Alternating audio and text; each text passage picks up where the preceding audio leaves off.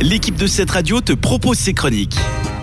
Comme chaque semaine, on fait le point sur un classique du cinéma, l'occasion de découvrir un film ou d'en reparler. Cette semaine, je vous propose le film de Stanley Kubrick, 2001, l'Odyssée de l'espace.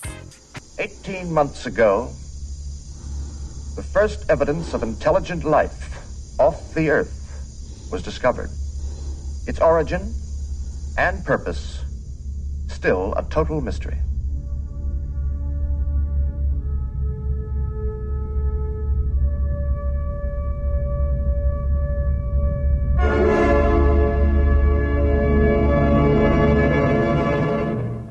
Je ne sais pas si vous avez entendu la respiration en arrière-son, mais moi je suis officiellement en angoisse. Dans ce film de 1968, on vous plonge dans ce qui était à l'époque le futur, c'est-à-dire en 2001.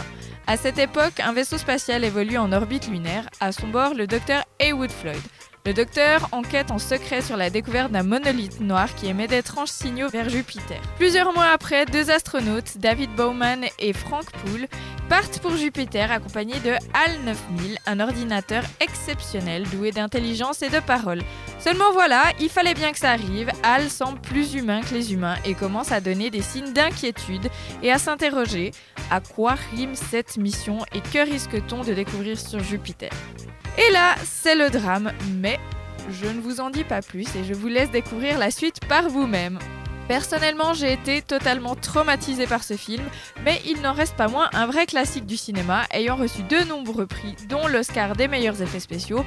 Bon, c'était dans la fin des années 60, mais quand même. Ce film a représenté un travail de post-production titanesque, puisqu'après les 7 mois de tournage, il a fallu 2 ans de long travail de post-production.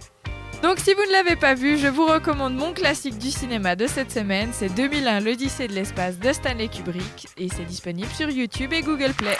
C'était une des chroniques de cette radio. Retrouve-la ainsi que bien d'autres en podcast sur notre site cette radio.ch.